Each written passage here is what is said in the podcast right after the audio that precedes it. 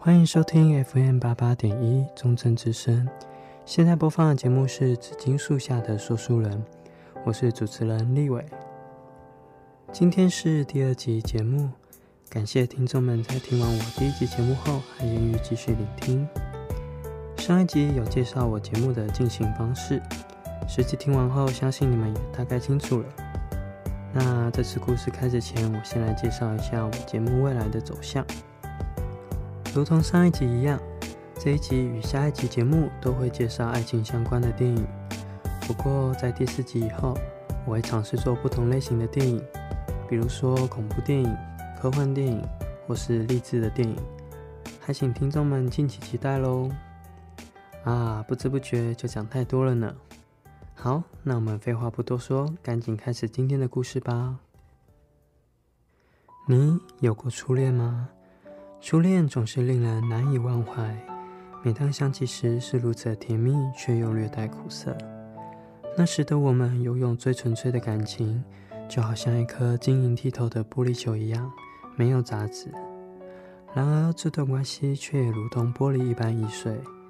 太年轻的我们缺乏守护它的力量，也许是距离，也许是误会，亦或是缺少了坚定的信念。而那样脆弱的玻璃，也在这不知不觉间留下裂痕。等再次回忆起这段往事时，只剩下满满的遗憾。今天要介绍的电影《秒速五公分》就是这样的一个故事。警告：以下内容将涉及严重剧透，请还未观赏这部电影的观众斟酌服用。好，那么接下来要开始今天的故事啦。今天的故事会按照电影一样，分成三个章节来做解说。第一章：樱花操。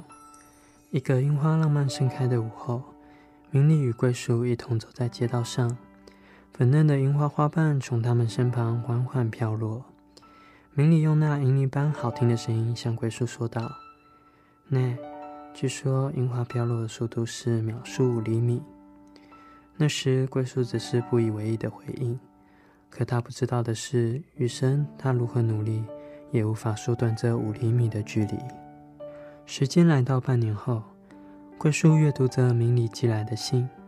明里转学了，那次樱花树下约好明年在一起赏樱的约定也无法实现了。然而，他们并不寂寞。自从明里转学后，书信成为他们唯一的联系。尽管信中所写的尽是些微不足道的琐事。但看着这些，就好似陪伴在彼此身边，渐渐的让两人的心越靠越近。正当两人以为这段幸福的关系会永远继续这样下去时，一个意外的决定打破了这个平衡。桂树的家人决定搬到鹿儿岛去，这意味着两人之间的距离将会变得更远，而且已经远超过电车所能到达的距离。桂树决定。搬家前再见明里一面。约定会面的那天，意外的下起了大雪。明明那时已经进入了春天，桂树独自一人乘坐在开往陌生城市的电车上，看着窗外矮矮的雪景，桂树的思绪不自觉地飘向遥远的从前。那时他们还就读小学，因为父母工作的缘故，两人时常搬家。因缘巧合之下，两人转入同一个班级。不同于其他活泼好动的小学生，比起操场，他们更喜欢待在图书馆。可想而知，两人的童年都相当孤独吧。而这时出现了一位与自己心灵相通的人，就好像得到救赎一般。不知从何时开始，两人就形影不离。桂树坚信两人会上同一所中学。并且之后也会永远的在一起。然而，突如其来的一通电话粉碎了他那天生的信念。因为父母的缘故，明里又得搬家。明明好不容易才一起考上同一所中学，但在残酷的现实面前，他们的努力显得渺小、微不足道，什么也无法去做的无力感重重的击溃了他们。回忆结束。桂树搭乘的列车因为积雪的缘故一再延迟，原本精心规划好的计划表也被打乱了。此时，不安的感觉逐渐涌上心头。又一次的电车停驶，桂树来到贩卖机前买饮料。这时刮来一阵强风，将桂树想带给明里的信吹走。一眨眼的时间，就消失得无影无踪。看着满怀自己心意的信就这样消失在辽阔天地间，桂树再也支撑不住了。为什么命运总要如此捉弄两人？为什么明里必须转学，而自己又得搬到鹿儿岛？为什么明明是春天，却又下起了这场大雪？然而，一切都还没有结束。这次是桂树搭乘的电车在风雪中受困，一困就是两个小时。等待的过程十分艰辛，每一分钟都非常漫长。时间仿佛也被大雪给冻住了。大雪冻住了时间，也冻住了桂树心中的希望。他甚至自暴自弃地想：明里如果已经回家，那就好了。终于，桂树还是到达目的地。下了车的桂树心中早已不抱任何希望，脸上没有任何表情。离约定好的时间已经超过四个小时了，但是在他出站的那一刻，却发现明里依旧在等他。尽管那个娇小的身躯已经累得睡着了，却没有选择离去。桂树出声唤醒了他，明里睁开朦胧的睡眼，在与桂树对视的瞬间，斗大的泪珠止不住的滑落。之前所经历的种种，让他们相见的这一刻变得更有价值。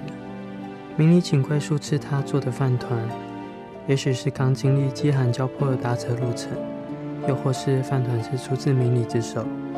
桂树觉得手中的饭团是他有史以来吃过最好吃的东西。两人一同出了车站，漫步在漫天飞雪的银白世界中。桂树眼中的白雪也不像先前那般寒冷，反倒有些浪漫。两人来到明里信中所写的樱花树前，看着眼前的樱花树，他们不约而同地想起年幼时盛开的那棵樱花树。两人互相对视了几秒，随后慢慢靠近对方。他们并没有再多说些什么，因为此时此刻言语已是多余。嘴唇相贴的那个瞬间，桂树突然明白了永恒、心灵、灵魂这些东西。他们的心仿佛合为一，感觉彼此理解了对方十三年来所有的一切。但紧接着，却是难以忍受的悲伤，因为他们都很清楚未来可能不会再相见了。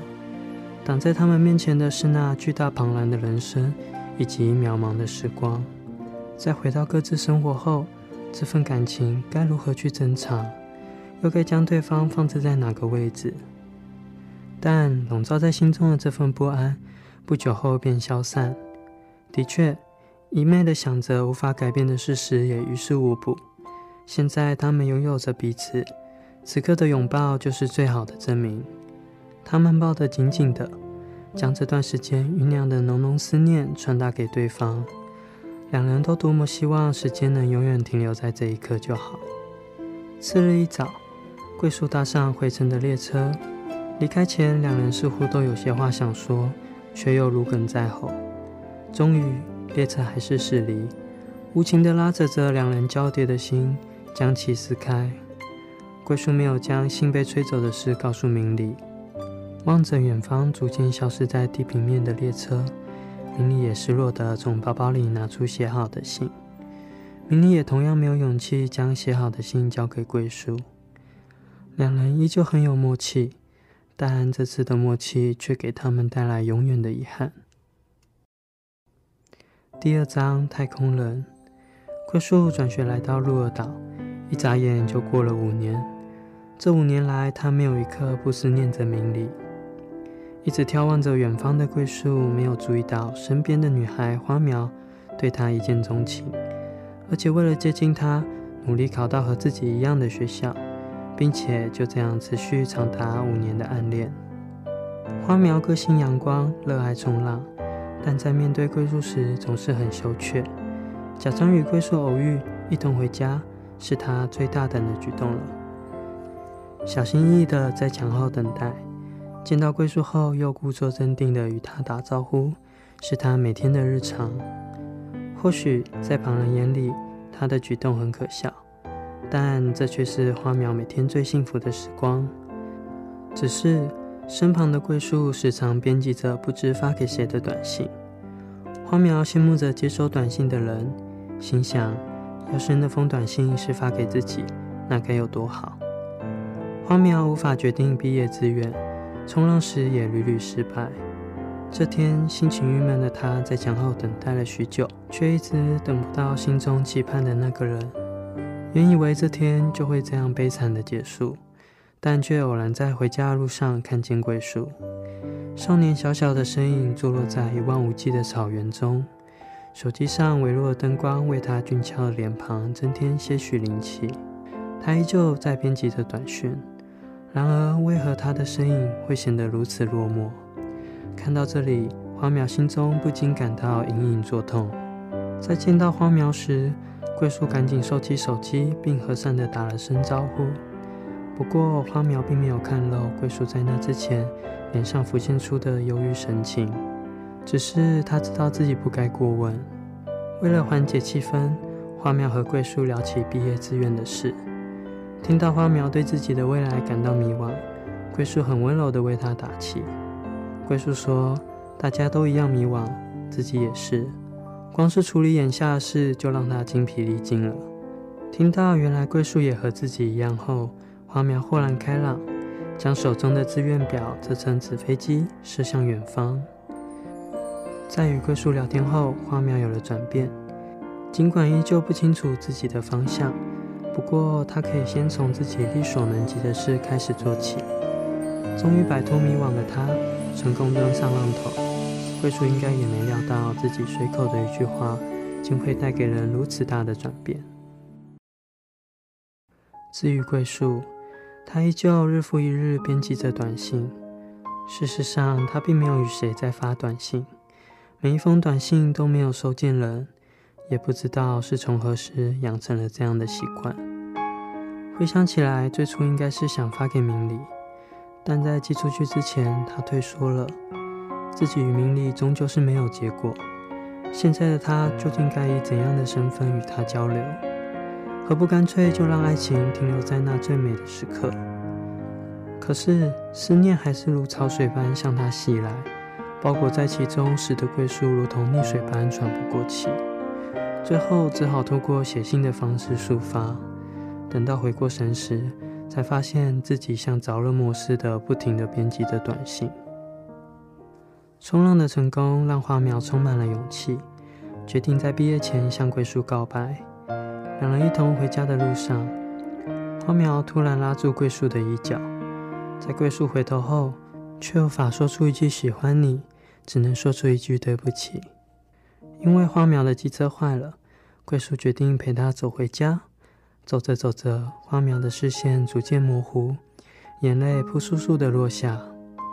花苗恳求桂树不要对他那么温柔，因为他能感受到这份温柔始终保持着朋友的距离。尽管他喜欢桂树的温柔，但他希望那不仅仅只是朋友的温柔。就在此时，附近发射场的火箭拉着长长的尾烟冲上云端，残留下来的尾烟将天空划开。一分为二，好似暗示着他们两人的心始终不会有交集。花苗终于意识到桂树与旁人不同的理由。桂树的眼里一直没有他，他所注视的是他身后更遥远、更遥远的那位家人。或许自从与明里分开后，桂树的心就一直停留在那个时刻了吧。因此，花苗最终选择放弃告白。将对桂树的喜爱深埋在心中。那天夜里，花苗在被窝中含着泪水，直到深夜才进入梦乡。第三章描述五公分。多年后，桂树在东京有份稳定的工作，然而他心中却一直有种无法弥补的空虚感。时间的长河日积月累地冲刷着他对明里的思念。现在的他。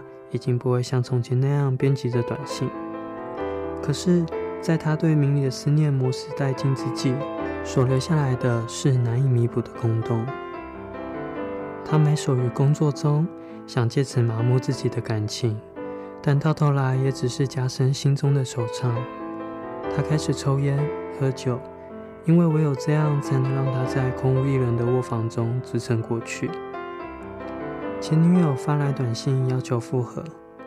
是啊，他的确有想过要开始一段新的恋情。然而，即使互通了一千条短信，心与心的距离也只拉近了一厘米。他最纯粹也最深沉的感情给了明理以后，已经无法全力去爱了。这样的自己也只会耽误对方，最后只好索性分手。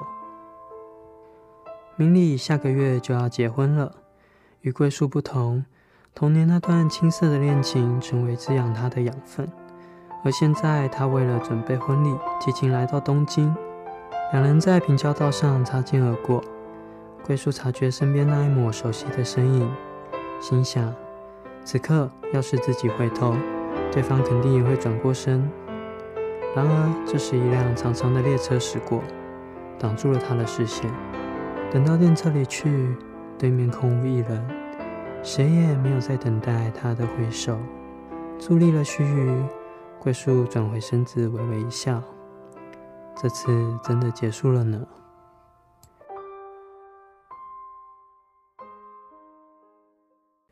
不知听众们喜不喜欢刚才的故事呢？按照惯例，在分享心得之前，先来一小段音乐吧。待会带来的是电影的主题曲《One More Time, One More Chance》。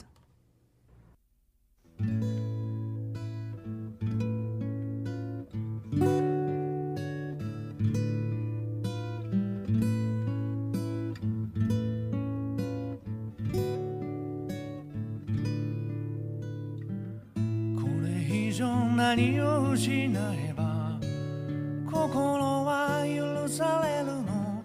どれほどの痛みならばもう一度君に会える One more time 季节よ移ろわないで One more time ふざけ合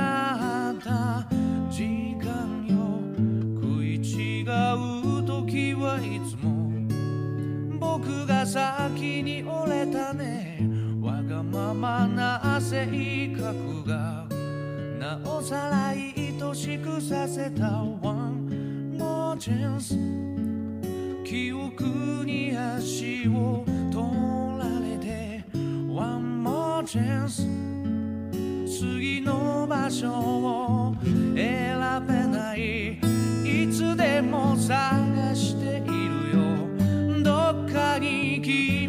の姿を向かいのホーム路地里の窓こんなとこにいるはずもないのに。愿いがもしも叶うなら今すぐ君のもとへできないことはもう何もない。全てかけて抱きしめてみせるよ。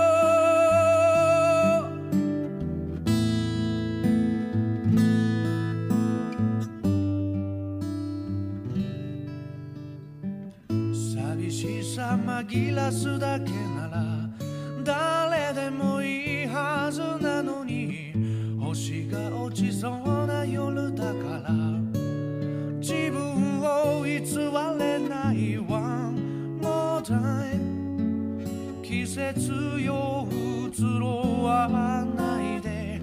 One more time ふざけ合う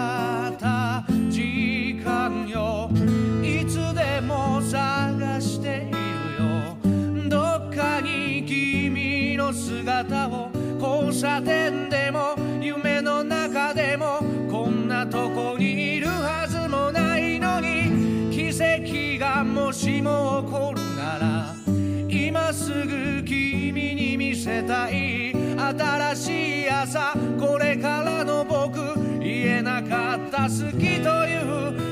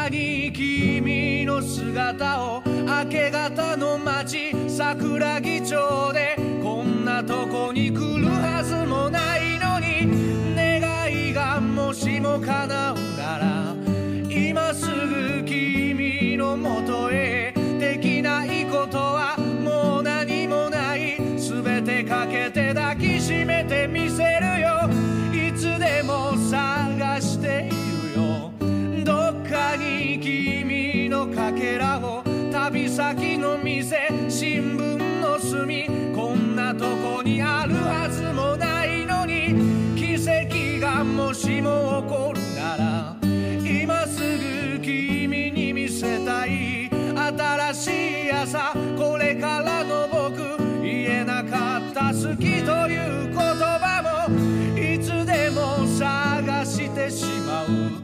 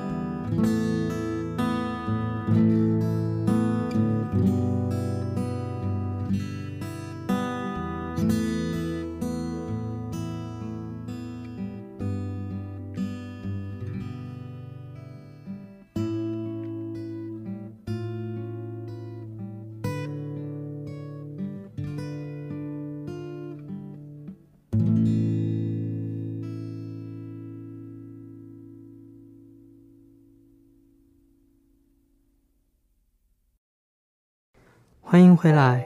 首先，先跟大家说声抱歉，这次讲了比较沉重的一个故事。不过呢，其实这是我很喜欢的一部电影。新海诚的电影一直以来都很优秀，你的名字更是在二零一六年轰动全球。但早在那之前，我就是他的影迷了。而最初令我着迷的就是这部作品。之所以喜欢这部作品，是因为它能带给观众很深的共鸣感。不管是桂树明里间两小无猜的恋情，花苗的暗恋，又或是无法走出过去的桂树，我们似乎都可以从中看到自己的影子。也许我们正经历相同的阶段，又或是我们才刚走过那个阶段。剧中最令我感到可惜的是，桂树与明里在离别时都没有提到他们写好的信。